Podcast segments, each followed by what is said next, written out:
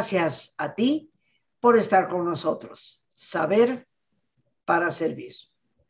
Hoy, queridos amigos, un gran amigo, invitado de lujo, con el que yo me la paso verdaderamente sensacional. Nos reímos mucho y, como tenemos afortunadamente buen sentido del humor, eh, toleramos el verdadero sentido del humor, que es reírnos de nosotros mismos. El doctor Eric Estrada está hoy en nuestro programa y el tema, el origen de las proteínas. Seguramente él me recetará a mí y yo le recetaré a él y va a ser divertido. Así, queridos amigos, que prepárense. Aquí está el doctor Eric Estrada, que no necesita mayor presentación, eh, antropólogo de origen, con diversos estudios de posgrado, uno de los investigadores más reconocidos sobre lo que es la medicina tradicional en nuestro país y definitivamente, creo yo, un verdadero experto en la herbolaria, catedrático de la Universidad de Chapingo. Y yo le agradezco inmensamente esta deferencia que tiene de acompañarnos en el programa. Está un poquito ronquito, eh, con un poquito de tosecita, pero eso, bueno, nos pasa ciertamente a cualquiera. Mi querido eh, eh, Eric, una vez más digo bienvenido al programa. Y bueno, el origen de las proteínas, tú ya nos dirás qué origen es. Bueno, pues fíjate, Rosita, que hay un complot en contra del origen de las proteínas. ¿Dónde está el complot? No, no, no, no. no, no. Usa otra palabra, por favor. Usa otra palabra. Aquí nada de complot, ¿ok? Nada de complot. Bueno, hay una, hay una serie de postulados ligeramente falsos en los libros de nutrición y que se enseña ligeramente falso a los estudiantes de nutrición. ¿De qué se trata? El primer postulado falso es afirmar que hay proteínas de origen animal. Ahora, hablando mediáticamente, pues uno abre una vaca, le saca una pata, sale el chamorro y ahí hay 20% de proteína en esa carne de una vaca que todo el mundo come diario. Ese, ese 20% de proteína le llaman proteína de origen animal. Pero si uno se pregunta, ¿Y de dónde salieron los aminoácidos con que se hizo la proteína? De toda la masa muscular de la vaca. Y resulta que la vaca es herbívora, es decir, solo come pasto, si el dueño tiene dinero, come alfalfa, el pasto tiene 2% de proteína y la alfalfa 18%. Así que la mayoría de las vacas comen pasto y juntan 500 kilos de masa muscular y el 20% es proteína. Y la pregunta clave, Rosita, es, ¿y los aminoácidos con que la vaca fabricó esos 500 kilos de masa muscular, de dónde salieron? Ah, bueno, los aminoácidos son sustancias de nitrógeno. Todos los aminoácidos, todos son sustancias de nitrógeno y son 20 en general. ¿Y, ¿Y qué es lo que pasa? Ah, bueno, la atmósfera que respiramos tú y yo tiene 78% de nitrógeno y 21% de oxígeno. Eso es lo que estamos respirando ahorita tú y yo. Pero resulta que las plantas capturan ese nitrógeno de la atmósfera y con ese nitrógeno fabrican los aminoácidos. Aminoácidos que son las estructuras. Imagínate un ferrocarril donde cada vagón es un aminoácido y ese aminoácido es una sustancia de nitrógeno. Y el nitrógeno está en la atmósfera.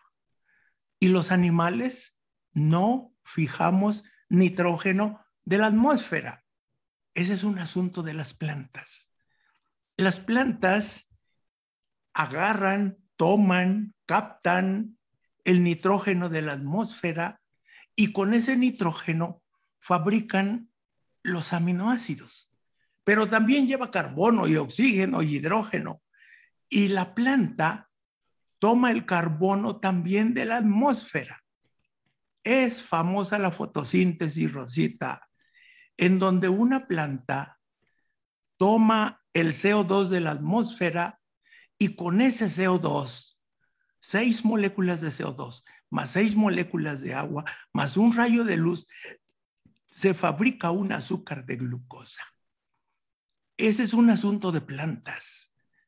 Por eso al reino de las plantas se le llama autótrofos. Eso quiere decir que todas las plantas fabrican sus propios alimentos.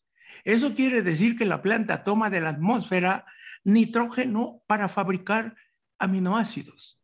Toma dióxido de carbono para fabricar azúcares.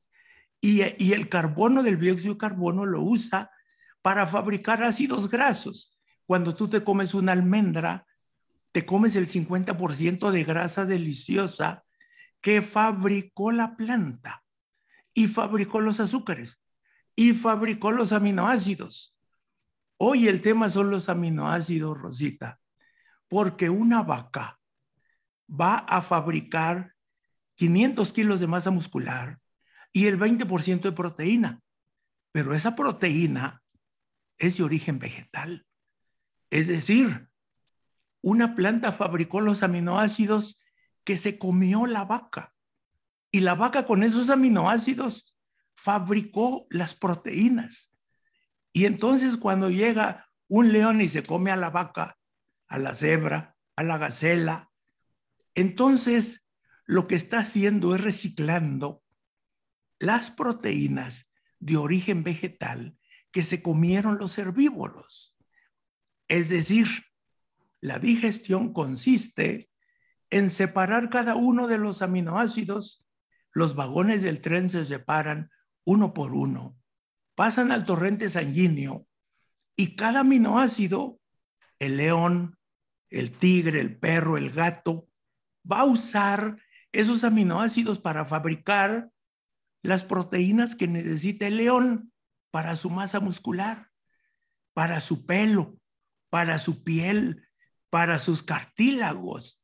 Y entonces toda la proteína de origen animal en realidad no es de origen animal, es de origen vegetal. porque las no, no, no, ¿Eh? sabes, no sabes lo feliz que me haces. Porque descubro en este momento que soy vegetariana. Claro, claro. Porque como carne y es vegetal. no, no, no. Soy vegetariana en segundo grado, eso no me lo puedes negar. comes proteína reciclada. Y el ser humano no debería de comer proteína reciclada, debería de comer proteína de primera mano. O sea, proteína de unos frijolitos, proteína de un agua de alfalfa con apio y piña, proteína de unos cacahuates y unas almendras. Y entonces tu cuerpo toma los aminoácidos de esas proteínas. Pero si algún día nos come un león, pues el león va a digerir toda la proteína de nuestra masa muscular y la va a usar para fabricar sus propias proteínas. Y entonces la falacia, Rosita, la fantasía, consiste en no aclararle al público que todas las proteínas fueron fabricadas con aminoácidos que fabricaron las plantas y que nosotros deberíamos de comer aminoácidos de primera mano, no de segunda. Esa es una de las cosas que nunca se explica en los libros de nutrición. Yo he estado revisando ahorita libros de nutrición y nadie explica eso. ¿Por qué no lo explican? Pues porque es muy conveniente para la industria ganadera hablar de las proteínas de origen animal como proteínas completas que requiere el ser humano, lo cual es falso. ¿Por qué es falso? Porque las proteínas son estructuras hechas con los mismos aminoácidos sin importar si son de origen animal o de origen vegetal. O sea, cada uno de los 20 aminoácidos son los mismos 20. Nada más que el orden de los aminoácidos va a dar origen a proteínas con distinta función, hormonales como la insulina o estructurales como la fibra muscular. Entonces, Rosita, el mensaje de hoy para tu público, el mensaje para nuestros seguidores, consiste en que quede muy claro que falta la información en los libros de nutrición para que quede claro que todas las proteínas de la naturaleza del planeta Tierra, todas están fabricadas con, con aminoácidos que fabricó una planta. Una planta es el origen de todos los aminoácidos. Y luego cuando la vaca se come a la plantita, pues fabrica su masa muscular, pero son aminoácidos de origen vegetal que fabricó una planta. Por eso, y cuando yo me como la vaca, pues me estoy comiendo los aminoácidos de la planta. Pues sí, digo que descubro, soy vegetariana en segundo grado. Ándale, eso sí, eso sí, pero fíjate, pero fíjate, cuando tú comes así, ahora la masa muscular de la vaca va acompañada de mucho colesterol va acompañada de ácidos grasos saturados. Esos ácidos grasos saturados se van depositando en las arterias del corazón. El colesterol se va sumando al que produce el hígado. Fíjate que la diferencia entre un animal herbívoro y un carnívoro es que el herbívoro, como la vaca, tiene una fábrica de colesterol en el hígado. Y nosotros, los humanos, tenemos una fábrica de colesterol en el hígado también. Eso quiere decir que fabricamos durante la noche 3.000 miligramos de colesterol para todo lo que se requiere el siguiente día. Y lo que sobra se transforma en sales biliares de colesterol y el hígado lo desecha. Pero si tú comes colesterol, se suma al que fabrica el hígado. Ese es el problema de comer proteína reciclada los aminoácidos son los mismos y son de origen vegetal, pero la complicación son los acompañantes. Esos ácidos grasos saturados, como el palmítico, el esteárico, todos esos ácidos grasos saturados son los que producen hipertensión, angina de pecho, infartos, migrañas. Y ahora, pues fue la comida predilecta del coronavirus, COVID-19. Y entonces miles de personas murieron de tromboembolias porque tenían los pulmones grasos. Pulmones grasos por comer leche, carne y huevo. Y a los vegetarianos que nos hemos infectado del coronavirus, como me ha pasado a mí, pues nomás tantita ronquera, tantita tos y no pasa de ahí. Prácticamente no hay síntomas. ¿Por qué no hay síntomas? Porque el ambiente alcalino de un vegetariano no deja que se reproduzcan los virus. Y si no se reproducen los virus, pues no te dan lata. Y si no te dan lata, apenas te das cuenta que te infectaste. Y entonces, esa es la propuesta que yo le estoy haciendo al INER, Rosita, a través de tu programa, que investiguen la relación entre dieta y los microbios. Porque si si nosotros, los vegetarianos, casi no nos damos cuenta que nos infectamos del COVID-19 y los niños ni cuenta se dan. O sea, mis hijos se infectaron y ni cuenta se dieron. Y, y su papá y su mamá nos infectamos y apenas una tosecita, apenas un poquito de catarro. ¿Por qué? Porque la comida vegetariana produce un pH ligeramente alcalino y la comida carnívora reciclada de proteínas de trozos de vaca cocinados, eso produce un pH ácido. Y el pH ácido le encanta a los virus y se reproducen. Son amigables, son amigables. Este. pues sí, son amigables, Rosita, pero hay que mantenerlos sin que se reproduzcan en el cuerpo de uno. Esa es la clave. Y claro, la otra clave, Rosita, consiste en saber que si sabemos que la grasa de origen animal es el combustible de los virus, pues no hay que echarle combustible. Y, con la dieta vegetariana dejan de reproducirse los virus. Pero el tema de hoy son las proteínas, Rosita. A mí me gustaría que quedara muy claro en el público, porque estos son temas de ciencia que deberían de tratarse desde la primaria, la secundaria, para saber que hay animales autótrofos como los herbívoros y hay animales heterótrofos como todos los animales que no fabricamos ningún alimento, únicamente los aprovechamos de las plantas o aprovechamos de otros animales en caso de los carnívoros. Entonces, los autótrofos es la maravilla, es la maravilla entenderlo, porque imagínate saber que todos los azúcares, todas las grasas y todos los aminoácidos son fabricados por una planta con los gases de la atmósfera. El carbono del CO2 para fabricar azúcares y ácidos grasos. El nitrógeno para fabricar aminoácidos.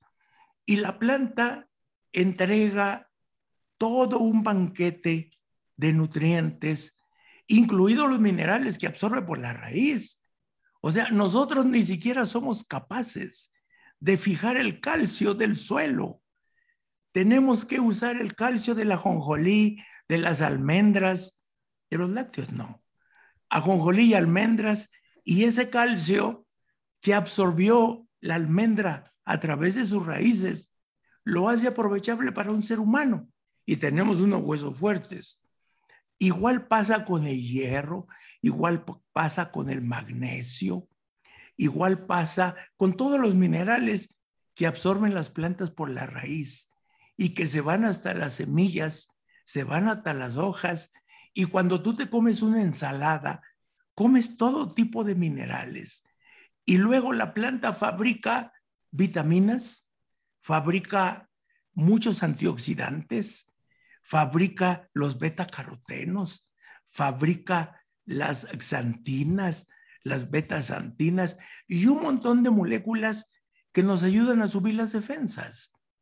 Y hoy quiero darle una, unos resultados de investigación del Instituto Nacional de la Nutrición de que cuando se congela una fruta o una verdura, se destruyen, se desnaturalizan todos los antioxidantes.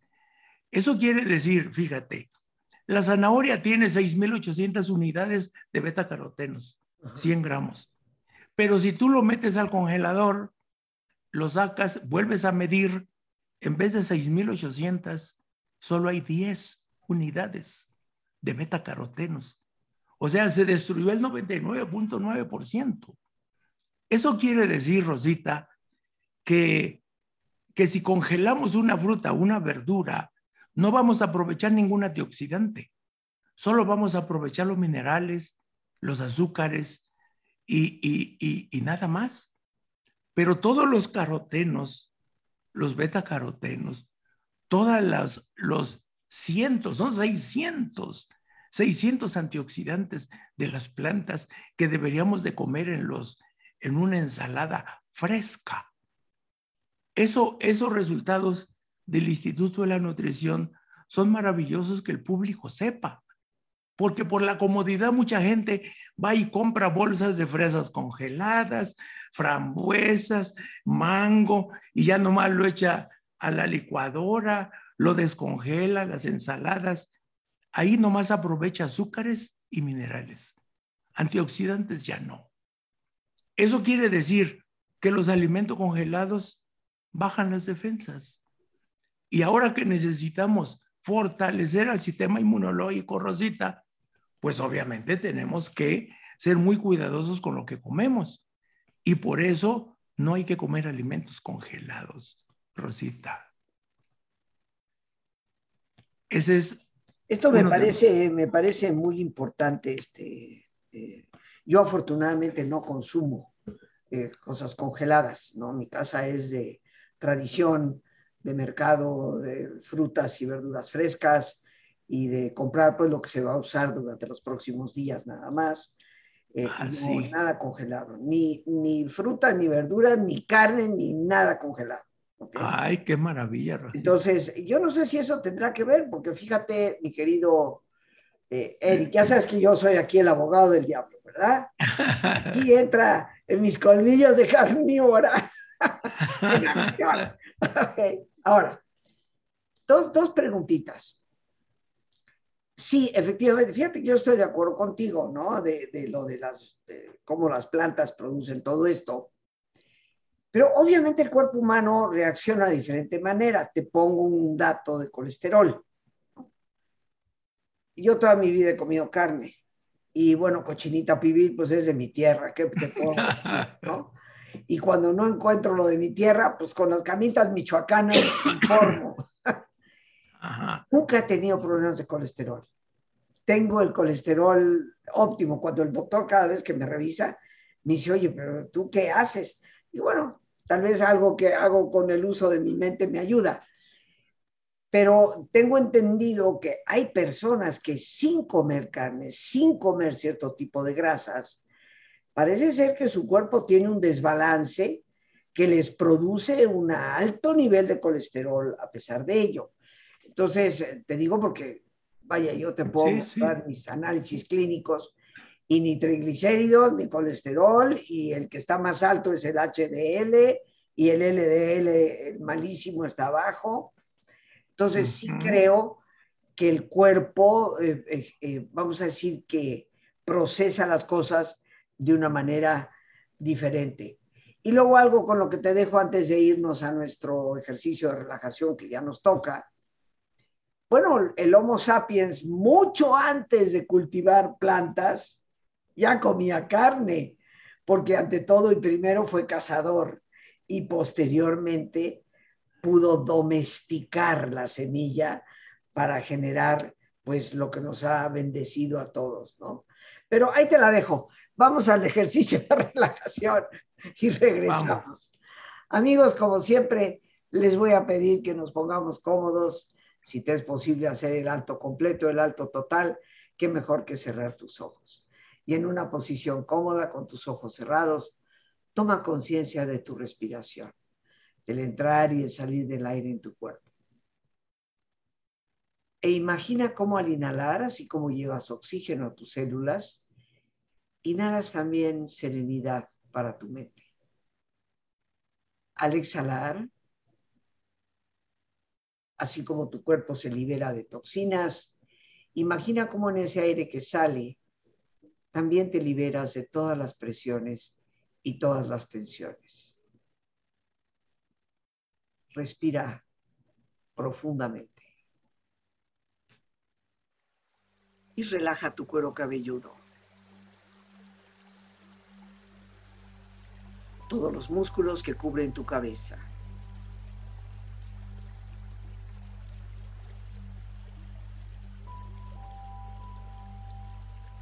Relaja tu frente. Siente la piel, la vibración de la piel que cubre tu frente.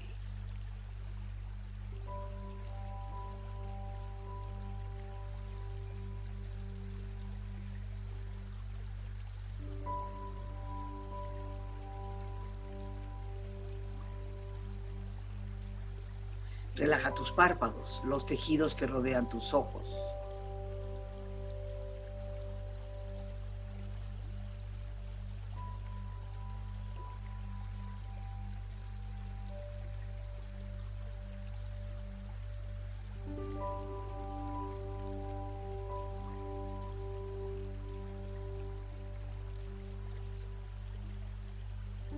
Relaja tus mejillas, toda la piel, todos los músculos que cubren tu cara.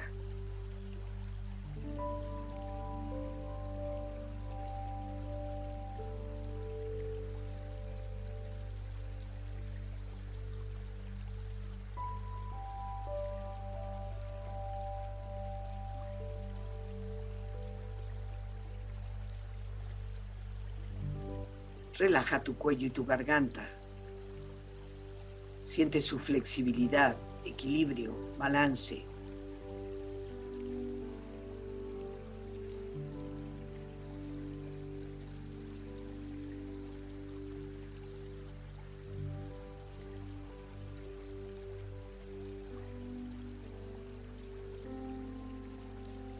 Relaja tus hombros, brazos y manos, así como tu espalda. Siente una agradable sensación que relaja todos los músculos en estas partes de tu cuerpo.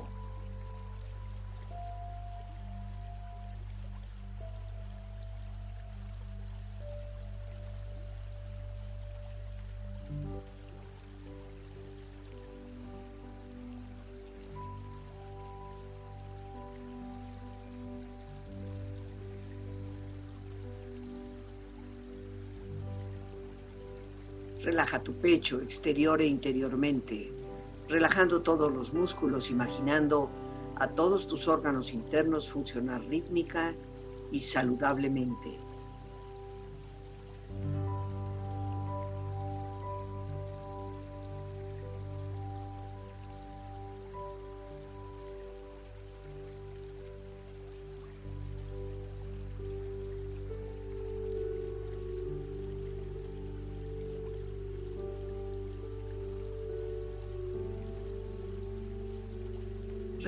Abdomen, exterior e interiormente, relajando todos los músculos, imaginando a todos tus órganos internos funcionar rítmica y saludablemente.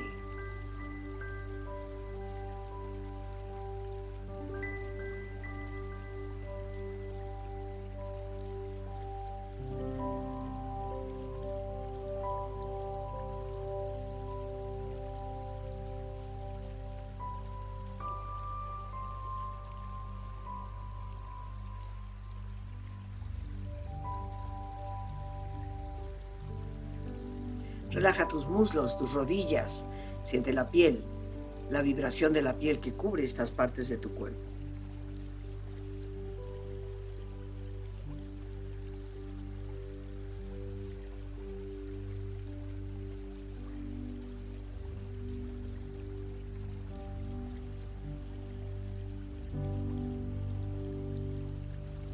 Relaja tus pantorrillas y tus pies.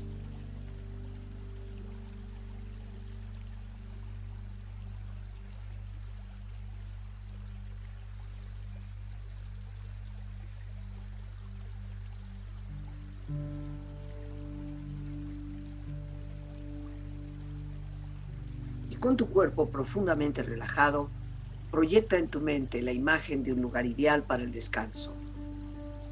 Imagina los colores, los sonidos, los aromas. Es una escena de belleza y paz. Siente estar ahí.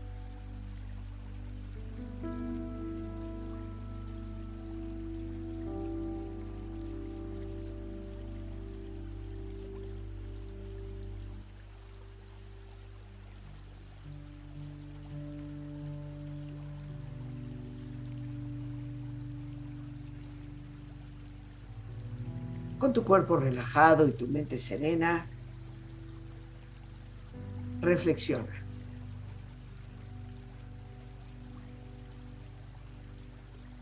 Comer sanamente bien es una forma de respetarse a uno mismo.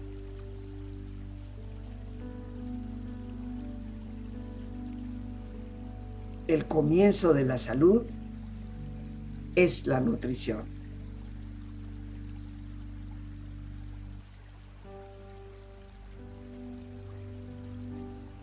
Comer es una necesidad, pero comer de forma inteligente es un arte.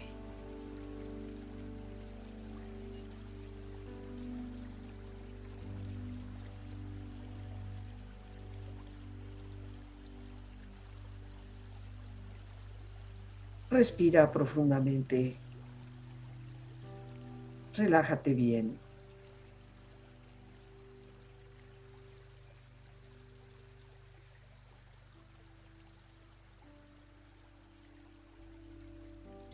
Con esta experiencia empieza lentamente a estirarte. Brazos, manos, piernas y pies. moviendo tu cuello, bostezando si lo deseas, haciendo que tu cuerpo retome su nivel de actividad habitual hasta muy lentamente abrir tus ojos. Ojos abiertos, bien despierto, muy a gusto, bien descansado y en perfecto estado de salud, sintiéndote mucho mejor que antes. Y regresamos, queridos amigos, con el artista de la nutrición. Y sí lo digo en serio. Aquí ya no estoy choreando a mi invitado por la amistad que nos une, nos reímos el uno del otro, pero realmente que Eric es un hombre de un profundo conocimiento. Algún día me acabará de convencer, pero lo que sí puedo decir es que gracias a su consejo, rara vez como carne, es la verdad. Le doy preferencia al pescado definitivamente, para mí eh, es algo que que lo aprecio más en mi cuerpo y mi cuerpo lo agradece. Y bueno, el queso, el queso, mi querido Eric, eso sí. O sea, yo vivir sin queso ya no sería Rosita. Pero indudablemente que tus recomendaciones nos tienen que hacer reflexionar. Y te voy a decir, hay un factor más para mí que pesa la cantidad de territorio que se requiere para alimentar a una vaca. Estamos con ello depredando aún más al planeta y produciendo aún mayor calentamiento global. Sí, sí. Entonces sí sé que el futuro de la carne, pues ya el gurú Eric Estrada lo predijo, pero eventualmente el ser humano tendrá que cambiar al, hábitos de alimentación en beneficio de sí mismo, pero también en beneficio de los demás.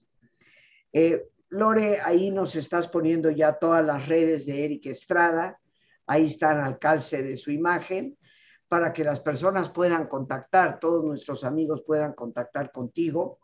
Ahí está ya en la pantalla toda la información de, de tu Facebook, de tu YouTube, un YouTube tan visitado donde orientas tantísimo a tantísimas personas. Pero sigamos ahí, sí. déjanos los datos, Lore, un buen rato para que las personas tomen nota de ellos. Adelante. Fíjate, Rosita, que lo que me preguntas hace ratito tiene que ver con la genética. Eso a lo que tú te refieres de que hay personas que no comen carne y tienen muy alto el colesterol es el 10% de la población. El otro 90%, como cualquier ser humano, le sube o no el colesterol dependiendo de si lo come. Pero hay un 10% que su hígado, en vez de fabricar 3.000 miligramos de colesterol durante la noche, fabrica el doble o el triple genéticamente desde que nació. Esas personas cuando van al doctor y les miden 600 de colesterol, 800, y el doctor dice, pero ¿cómo es que llega caminando? Bueno, lo que pasa es que esa persona nació así, nació con una sangre que parece atole de colesterol, pero así es su naturaleza y corresponde al 10%. Y en ese 10% hay un 5% con niveles de colesterol arriba de 600 y el otro 5% entre 300 y 500. Y así van a pasar toda la vida, coman o no colesterol, porque el hígado es la fábrica de colesterol. así es. Ahora, esas personas comen carnitas y chicharrón y tocino, Ah, no, pues se van a infartar mucho más pronto, porque traen el triple de colesterol de manera natural, más lo que se coman, se suman, pero además, fíjate, ¿por qué una persona con 600 de colesterol no se infarta cuando el máximo es 200? Bueno, pues no se infarta porque el colesterol está circulando. Pero cuando uno come carnitas y chicharrón, el colesterol se pega en las paredes de las arterias y cuando se pega en las paredes comienza a obstruir, a tapar la arteria del corazón, las coronarias famosas de los infartos. Entonces, una persona con mucho colesterol genético nunca se va a infartar, porque el colesterol va a estar circulando siempre. Y una persona con 200 de colesterol, pero comiendo carnita y chicharrón, sí se va a infartar, porque se va a pegar en las paredes de arterias del corazón. Ese es el problema, Rosita. Ahora, mientras sabemos o no nuestra genética, hay indicadores generales. Por ejemplo, el tipo RH positivo deposita más colesterol que el RH negativo. Otra parte de la genética, el A positivo y el O positivo deposita más colesterol que B positivo y AB positivo. O sea, son las pequeñas diferencias genéticas que explican por qué en una familia todos comen igual y unos se infartan y otros no. Pues depende del tipo sanguíneo, depende del RH, depende de cuánto colesterol fabrica su hígado. Son cosas interesantísimas que todo mundo debería de saber, porque, porque pues hay que aprender a cuidarse. Hay que aprender a cuidarse y hay que aprender ahorita todo lo que hemos aprendido de este virus. Pues es que la grasa animal es el peor enemigo de nosotros y el mejor amigo del virus. Y entonces por eso hay que dejar de comer grasas animales y solo comer grasas vegetales. Y para eso están las semillas, nueces, almendras, ajonjolí, linaza y cacahuates y pistaches y macadamias. Todas las semillas es la grasa ideal para el ser humano. ¿Por qué? Porque si comemos mucha grasa de cacahuates y almendras, obviamente vamos a engordar, obviamente vamos a aumentar los triglicéridos, pero no nos vamos a infartar. Esa es la ventaja. La grasa va a estar circulando y se va a estar acumulando abajo de la piel. Por eso es que, aunque sean grasas vegetales saludables, hay que comerlas con prudencia, en pequeñas cantidades y dependiendo del ejercicio que hagamos. Debe de haber una relación entre la actividad física que realizamos cada día y la cantidad de comida que ingerimos. Obviamente, si comemos mucho y no estamos haciendo ejercicio, pues vamos a engordar. Y es lo que pasa con los diabéticos. Comen mucho pan, mucho maíz, mucho trigo, muchas harinas. Pues obviamente aumentan los niveles de glucosa. Y si no hace ejercicio, pues la glucosa no se usa. Y si no se usa, se queda en la circulación y se transforma en grasa. Y con los años, pues se desarrolla la diabetes por falta de ejercicio. O se disminuye el consumo de alimentos ricos en azúcares. O sea, en realidad, en realidad, Rosita, debería de haber toda esta información en los libros de texto gratuito. Y yo no la veo ahí por ningún lado.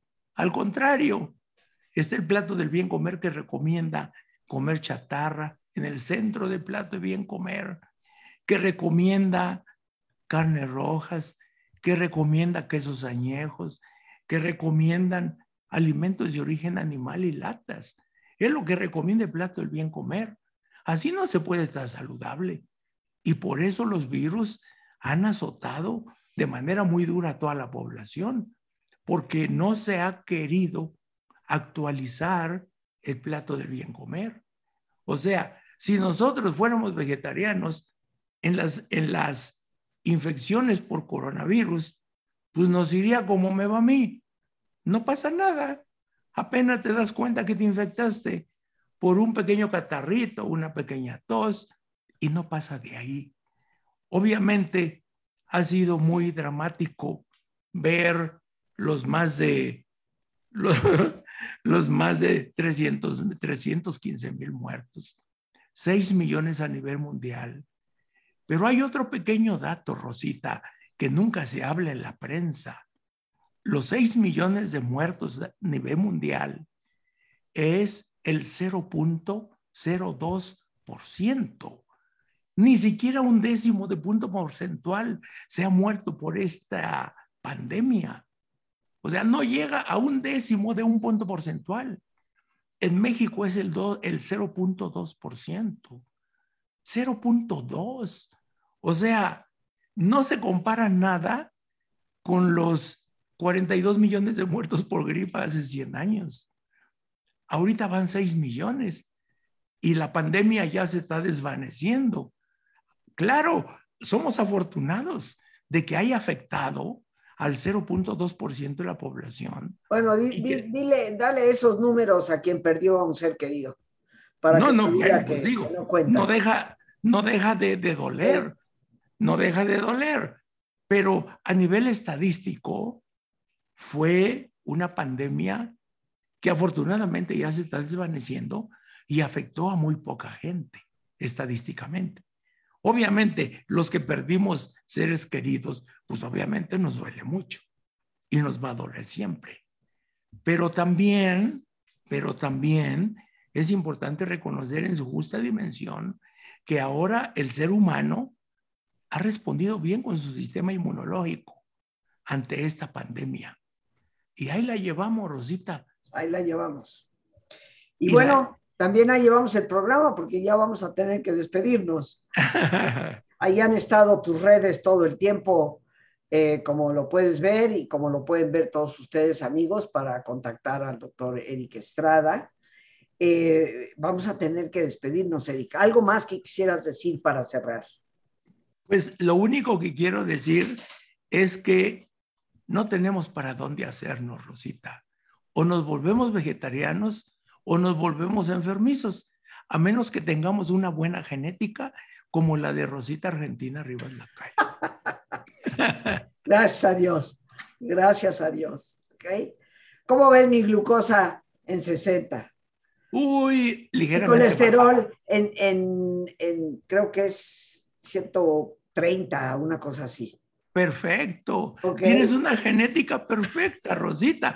Vas a vivir más de 100 años. No, no, no, tampoco, tampoco estoy esperando eso. Por eso le voy a entrar a la carnita.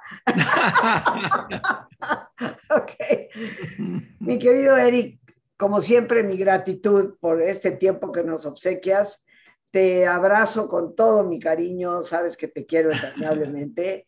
Un abrazo para Ale, para tus hijos y bueno, cuando ya definitivamente hayamos pasado este mal trago de la pandemia, espero que nos podamos volver a encontrar eh, y visitarte en, ese, en ese lugar tan hermoso eh, donde vives, allá claro que sí. las zonas de los Texcocos. Y, aquí grabaremos programa, Rosita, con mucho gusto. Muchísimas gracias, mi querido eh, Eric. Y bueno, amigos, pues las gracias a Dios por este espacio que nos permite compartir, las gracias a nuestro gran invitado, queridísimo amigo el doctor Eric Estrada, gracias a nuestra productora Lorena Sánchez y a ti, el más importante de todos, una vez más, gracias. Muchísimas gracias por tu paciencia al escucharme y por ayudarme siempre a crecer contigo. Que Dios te bendiga.